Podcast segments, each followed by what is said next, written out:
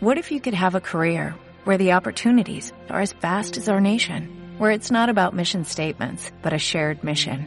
At U.S. Customs and Border Protection, we go beyond to protect more than borders, from ship to shore, air to ground, cities to local communities. CBP agents and officers are keeping people safe. Join U.S. Customs and Border Protection and go beyond for something far greater than yourself. Learn more at cbp.gov/careers. Imagen Radio presenta, presenta Imagen Empresarial con Rodrigo Pacheco. Una visión dinámica, global, joven y fresca de los negocios.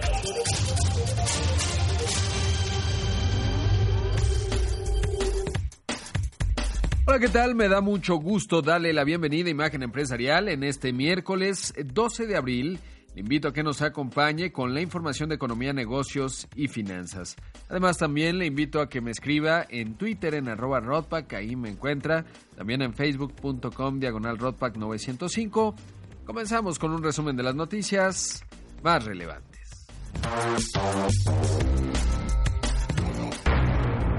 Resumen empresarial.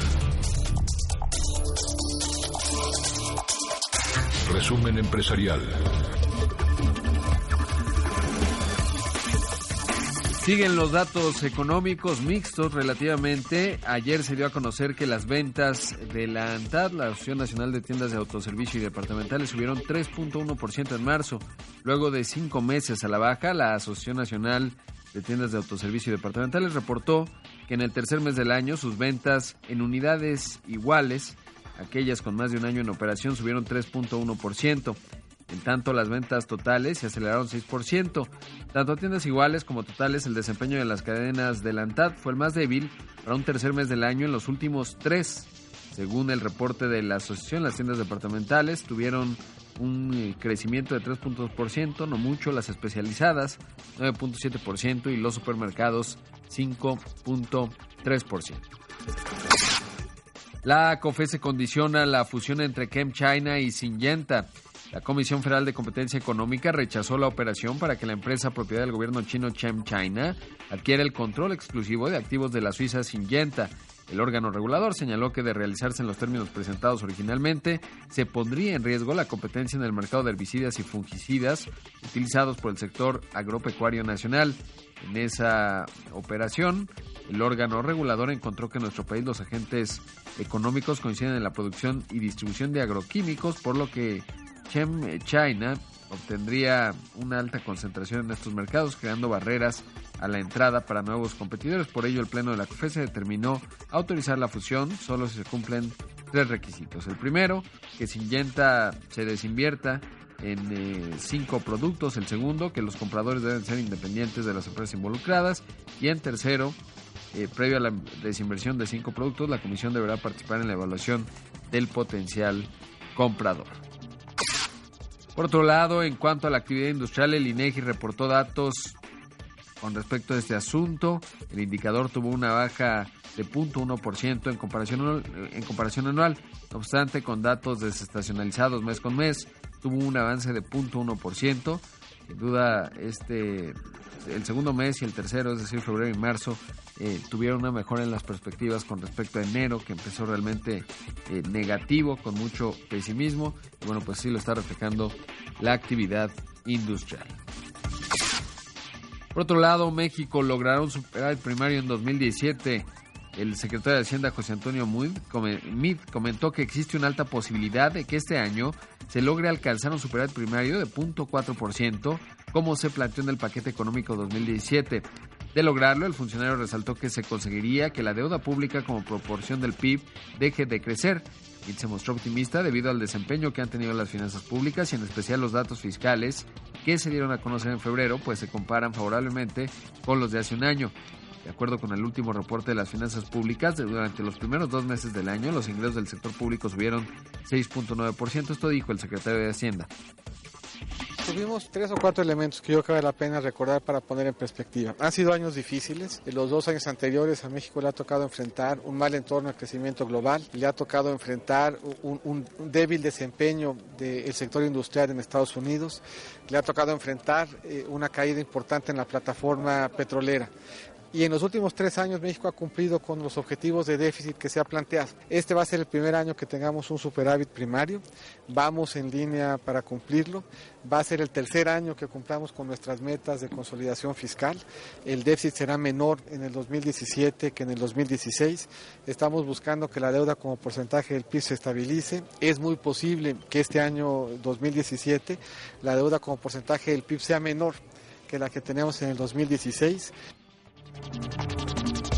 Por otro lado, la SCT nombra un nuevo subsecretario. La Secretaría de Comunicaciones y Transportes informó que Edgar Olvera se convirtió en el nuevo subsecretario de Comunicaciones. El funcionario llega en sustitución de Mónica Aspe, quien fue propuesta por el presidente Enrique Peña Nieto para fungir como representante permanente de México ante la OCDE. Ella sustituirá en el cargo a Dionisio Pérez Jácome, quien a su vez fue propuesto como embajador de México en Canadá. Durante su gestión en la SCT, Mónica Aspe estuvo encargada de concretar el apagón analógico y la licitación de la red compartida. United pierde más de 600 millones de dólares tras los escándalos. Las acciones de United Continental, empresa que controla United Airlines, se cerraron al cierre. Aquí me pusieron, se acercan al cierre de la jornada, pero bueno, pues hay que tener el dato último. Ahora le digo exactamente cómo cerraron. Perdieron más o menos poco más de 600 millones de dólares en valor de capitalización de mercado. Y bueno, pues ese es un eh, dato importante, sobre todo porque vaya dolor de cabeza que le generó a Oscar Muñoz, el CEO, sobre todo porque la respuesta que dio con respecto a todo este asunto, eh, bueno, pues fue no muy positiva. Eh, cayeron al final las acciones de United 1.13% en la jornada de ayer, tienen un valor de capitalización de 22.440 millones de dólares. Actualmente eh, United, bueno, pues enfrentó este escándalo eh, el eh, directivo Oscar Muñoz, que había dicho que hicieron un reacomodo, presentó una, una, eh, pues una disculpa el día de ayer, más o menos como eso de la una de la tarde, en donde pues reconoció que habían sacado a esta persona a la fuerza, que pedía disculpas obviamente y además decía que el 30 de abril estarán entregando un informe con respecto a este asunto. Dijo también, eh, bueno, pues estamos indignados, decepcionados y, bueno, pues totalmente eh, exaltados con respecto a este asunto. Así que, bueno, pues ahí el impacto que ha tenido para United, que más allá del valor de capitalización, porque probablemente hoy las acciones pudieran recuperarse, lo cierto es que puede eh, tener una, un, una recuperación de sus acciones, pero el daño a la percepción, pues ese sí no se recupera tan fácil. Trump descalifica nuevamente al Telecan. El presidente de Estados Unidos, Donald Trump, prometió sorpresas agradables en las negociaciones del Telecan. El mandatario tuvo una reunión en la Casa Blanca con líderes empresariales a quienes reiteró que el acuerdo ha sido un desastre desde el momento en que fue concebido. Esto dijo el presidente estadounidense. Uh, NAFTA is a disaster. It's been a disaster from the day it was devised, and we're have some very pleasant surprises for you on NAFTA, that I can tell you. Y bueno, pues eso lo decía, hablaba de muchos temas, ¿no? También de eh, que van a bajar los impuestos, a quitar la regulación, etcétera. Ya veremos cómo se da. Lo preocupante es que la declaración de Trump eh, es seguida, la que había hecho un día antes el propio Wilbur Ross, que se caracteriza por discursos más mesurados con respecto a este asunto.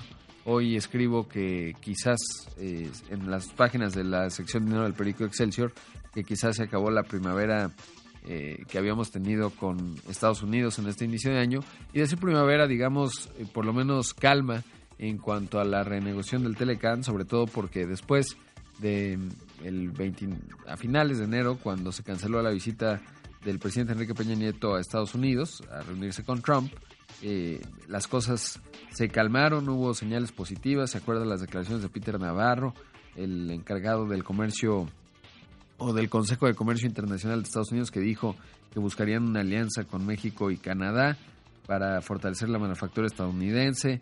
Eh, buenas declaraciones de Wilbur Ross, que decía hay que tomarlo con calma, no se pueden tomar decisiones aceleradas. Buena señal la reunión que se dio con Ildefonso Guajardo y Wilbur Ross a propósito del tema del azúcar, que dieron una conferencia de prensa conjunta. Sin embargo, en estos dos últimos días hemos visto ya señales no tan positivas. Habrá que ver eh, pues cuáles son los escenarios que van planteando en México. Por otro lado, en la visita que está haciendo Rex Tillerson, el secretario de Estado de la Unión Americana, destacó que Rusia no ha cumplido con su tarea de vigilar a Rusia. En la visita que hizo ayer a Moscú, en donde estará sosteniendo encuentros con miembros del gobierno de Vladimir Putin, eh, bueno, pues el centro de la agenda tiene que ver con Siria y la relación actual con, eh, pues eh, este asunto. y bueno, Tillerson destacó que Rusia no ha cumplido con su labor de fungir como un observador de Siria para no permitir que posea armas químicas. Esto dijo el secretario de Estado. It is also clear Russia has failed to uphold the agreements that had been entered into under multiple UN Security Council resolutions. These agreements stipulated Russia as the guarantor of a Syria free of chemical weapons, that they would also locate, secure, and destroy all such armaments in Syria. Stockpiles and continued use demonstrate that Russia has failed in its responsibility to deliver on its 2013 commitment. It is unclear whether Russia failed to take this obligation seriously or Russia has been incompetent. But this distinction doesn't much matter to the dead. We can't let this happen again. Qué tajante con estas declaraciones porque dice que dice Rex Tillerson, Rusia claramente no ha cumplido con los acuerdos que se concretaron en varias resoluciones del Consejo de Seguridad de la ONU que estipulaban que ese país, Rusia, sería el garante de una Siria libre de armas químicas que también localizarían, asegurarían y destruirían todos sus armamentos. Eh, las existencias en un uso continuado demuestran que Rusia ha fallado en su responsabilidad y no cumplió con su compromiso de 2013. No está claro si Rusia no tomó en serio esta obligación o son simplemente incompetentes y acá diciendo Rex Tillerson, esta distinción no importa si son incompetentes o no tomaron en serio su responsabilidad. Dice, no importa mucho a los muertos. Mencionó que esto no puede suceder de nuevo. Y ayer Sean Spicer, el vocero de la Casa Blanca, pues cometió un error terrible, ¿no? Porque dijo, ni Hitler utilizó armas químicas y bueno, pues ya se imaginará, se le fueron a la yugular porque eh, pues no se puede comparar el holocausto y sobre todo, eh, sobre todo porque pues yo que estuve ahora recientemente allí en Polonia, en el campo de Auschwitz, pues claramente con eso, las cámaras de gas que piensa Sean Spicer que utilizaban, eh, pero bueno, pues pura tontería lo que dice vocero. Obviamente después ya pidió perdón. Tienen dijo que se equivocó, que estaba tratando de hacer eh, pues una prueba. Claro, no Hitler no utilizó eh, armas químicas en operaciones militares, hasta donde se sabe, pero eh, pues sí, sí que las utilizó y exterminó a todo un pueblo. Bueno, el hecho es que Vladimir Putin, el presidente ruso, resaltó que él considera que todo lo dicho alrededor del ataque con Gazarín es una campaña de desprestigio para el mandatario Bashar al-Assad, el dictador sirio. Я сказал, что это мне сильно напоминает He dicho que esto, la huelga de Estados Unidos en contra de Siria después del ataque químico, me recuerda fuertemente a los acontecimientos en Irak en el 2003, cuando representantes estadounidenses del Consejo de Seguridad mostraron las supuestas armas químicas encontradas en Irak, y resultó en la destrucción de ese país, en el crecimiento de la amenaza terrorista y el surgimiento del Estado Islámico en el ambiente internacional. ¿Sabe quién le cree a Vladimir Putin? En la comunidad internacional prácticamente nadie.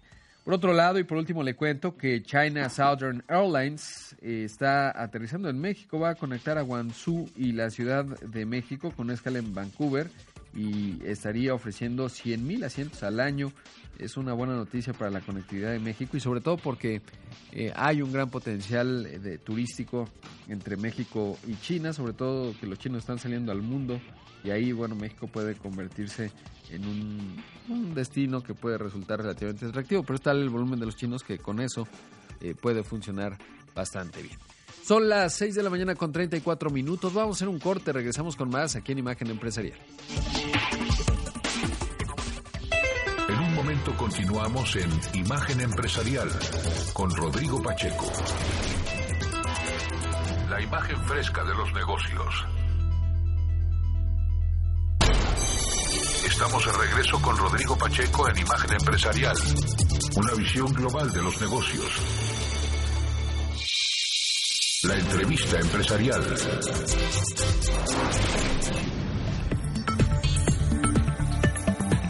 Ya está con nosotros Benito Berber, le agradezco mucho que nos haya tomado la llamada, director ejecutivo senior y estratega para Latinoamérica de Nomura Holdings. Benito, ¿cómo estás? Buenos días.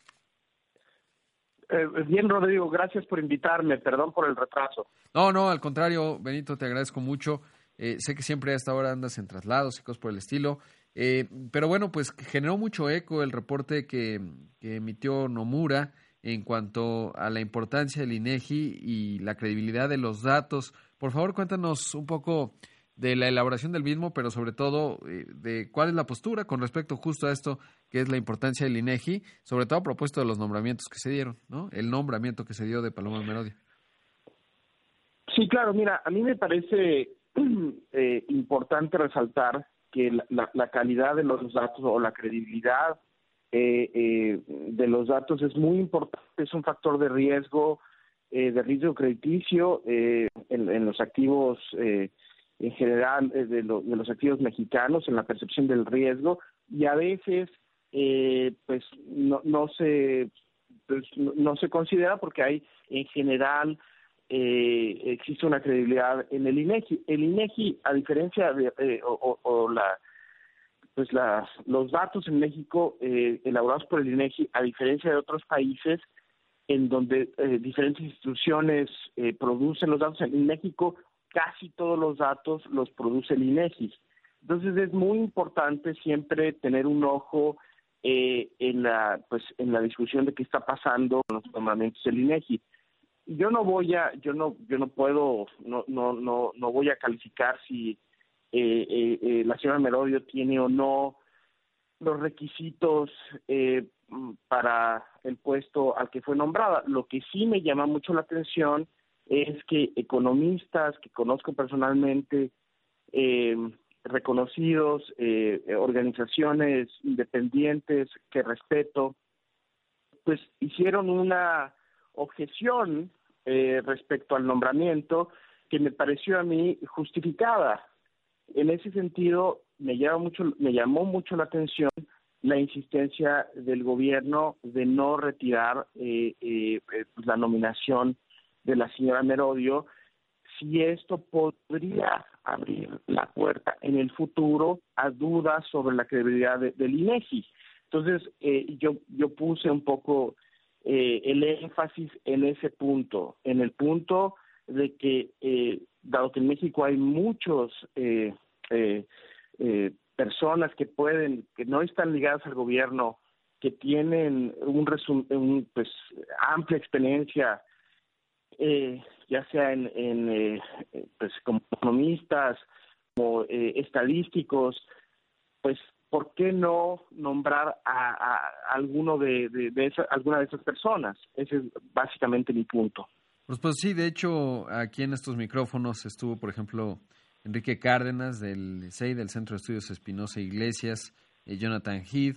Eh, y bueno, pues hablando de esto, buscamos, obviamente busqué a Paloma Merodio, pero pues no, no hubo mucho éxito en, en hablar con nosotros. Eh, y justamente pues esto rodea a este nombramiento, esta ratificación que se dio en el Senado a propósito de los argumentos. Y bueno, pues ahí lo, lo que planteaban estas organizaciones a las que te refieres, el IMCO, ¿no? El México Cómo Vamos, etcétera, pues sí, era que documentaban que no, no se cumplía con los requisitos y un asunto delicado, sobre todo por, por el tema electoral que se nos viene, eh, bueno, que ya tenemos en cuanto al Estado de México, pero sobre todo hacia 2018 y que es importantísimo. Vimos en Argentina lo que ocurrió cuando se pierde la veracidad y la credibilidad de, la institución que, que se encarga de contar, ¿no? de darnos las cifras, de cuantificar los resultados. Eh, Benito, ¿cómo has visto a México en este primer trimestre? Bueno, ya estamos en el cuarto, en el segundo trimestre, en el cuarto mes del año, pero ¿cómo has visto? Sobre todo porque parecería que, por ejemplo, en el tipo de cambio, eh, pues ya febrero y, marzo y abril, pues han tenido una, un panorama un tanto distinto. ¿Cómo, cómo has visto? Pues mira, eh, como tú sabes, ha, habido un cambio en la actitud al menos en las entrevistas que ha dado del secretario de Comercio en Estados Unidos, el, señor Wilbur Ross, respecto a cómo describe la, la negociación del Tratado de Libre Comercio en México. Eh, en campaña el, el, el, entonces candidato Trump lo describía como el peor tratado de la historia, el, tratado comercial, el peor tratado comercial de la historia. El tono del señor Ross cambió eh, eh, una vez que fue, eh, digamos, eh, eh, que el Senado lo confirmó como secretario. En entrevistas ya como secretario, pues hablaba de oportunidad para los tres países, para, mejorar el tratado, eh, que incidiría en mejores oportunidades para los tres países. Eh, hablaba eh, pues de, de, elementos específicos en los que se podría mejorar, pues como las reglas de origen, tratados en, lo, que es e-commerce, telecomunicaciones.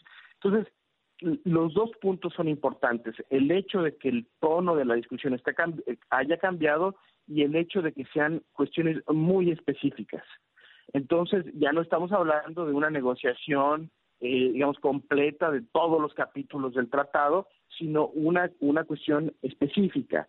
Y entonces, obviamente, el, el, el tipo de cambio reaccionó a eso y vemos ahora, digamos, al, al, al, al eh, eh, dólar, digamos, eh, entre un rango de 18.60 y un poquito arriba de 19, que eso es muy distinto a lo que al, al, tipo de cambio cuando estaba digamos, tocando 22. Yo creo que ese fue el principal cambio.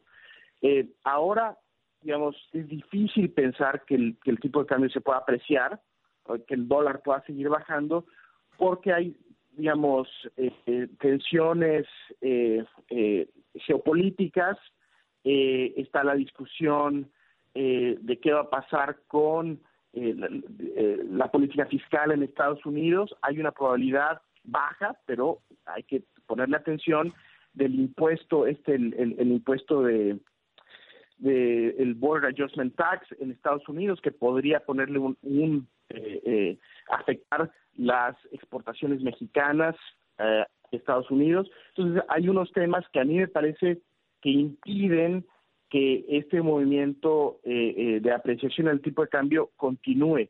Pero también al mismo tiempo, es mi punto de vista, que es muy difícil ver al tipo de cambio yéndose otra vez a niveles de arriba de 20, ¿no? Entonces, los riesgos de cola se están acotando y vemos un tipo de cambio, digamos, tradeando ya más, pues ya no, ya no a la, a la deriva, y, y, sin menos bandazos. Yo diría que ese, ese, ha sido el cambio estructural en el tipo de cambio. Pues eh, importante. Ahora, ¿qué tanto influyó el, el tema de los de las coberturas eh, que anunció el Banco de México, que justo a partir de ahí también eh, se empezó a corregir, digamos, empezó a apreciarse el peso?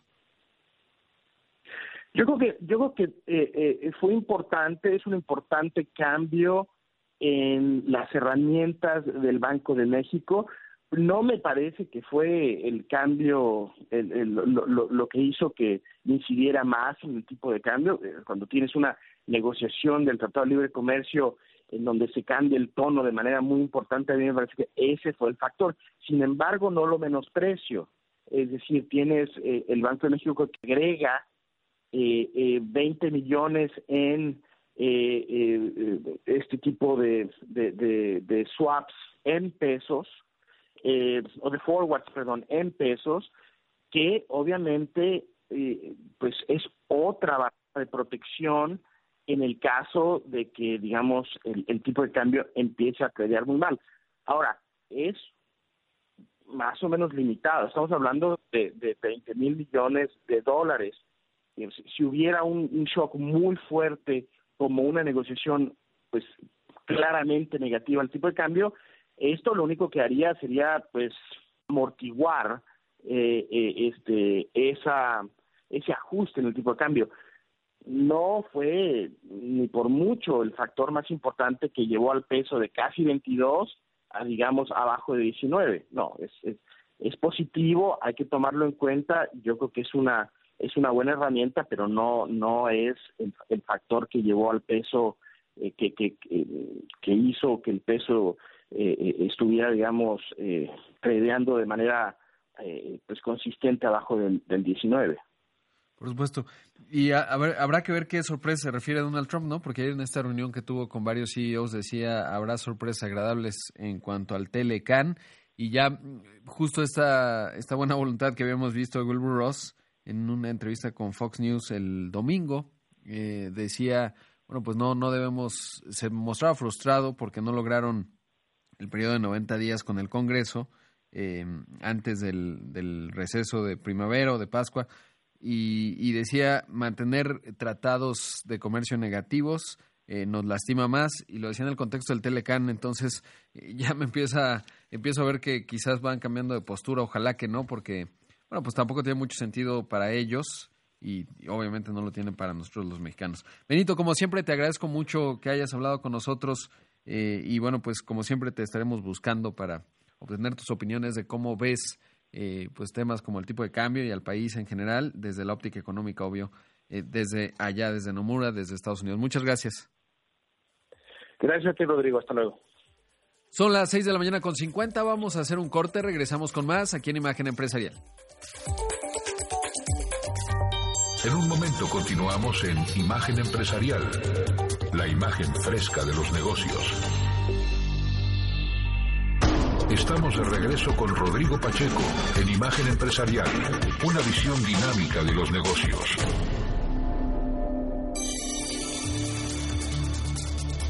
Son las 6 de la mañana con 54 minutos. Le cuento dos notas rápidas muy relevantes. Una es que Bombardier y Siemens estarían en pláticas para fusionar su negocio de trenes. Es muy relevante el asunto porque Bombardier tiene operaciones aquí en México, eh, del sector aeroespacial también, además en Ciudad Sagún, Hidalgo, eh, tiene, tiene alguna operación y esto, bueno, pues podría tener un impacto, pero sobre todo porque son proveedores de los trenes eh, Bombardier y Siemens, ambas en Europa.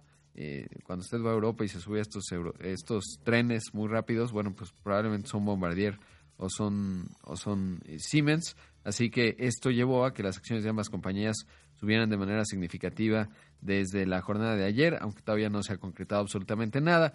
Los principales competidores en este sector pues, son los chinos que primero comenzaron eh, copiando la tecnología y luego ya la van superando y se han convertido en verdaderos, en verdaderos jugadores, eh, sobre todo porque buena parte de su negocio está en la propia China que han construido infraestructura eh, de manera muy acelerada y de una gran magnitud.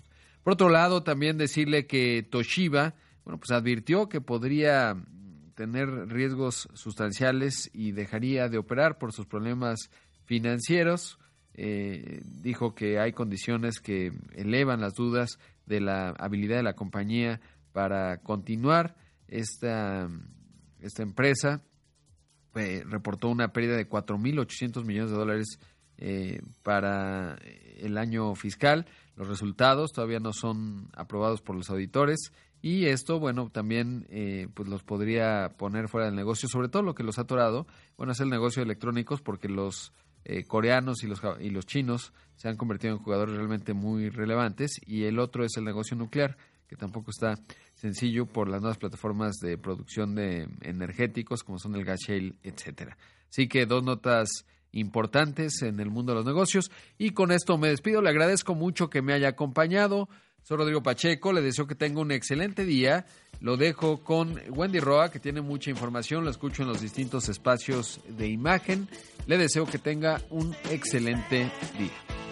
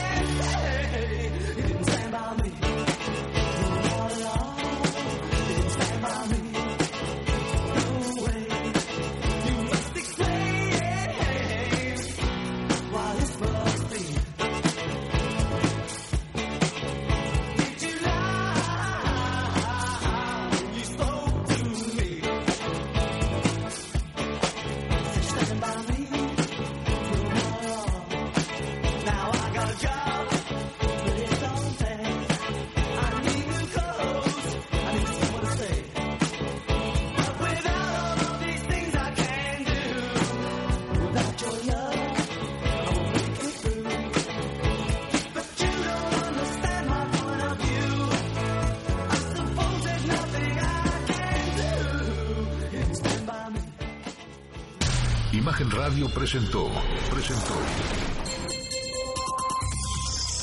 Imagen Empresarial con Rodrigo Pacheco. Una visión dinámica, global, joven y fresca de los negocios.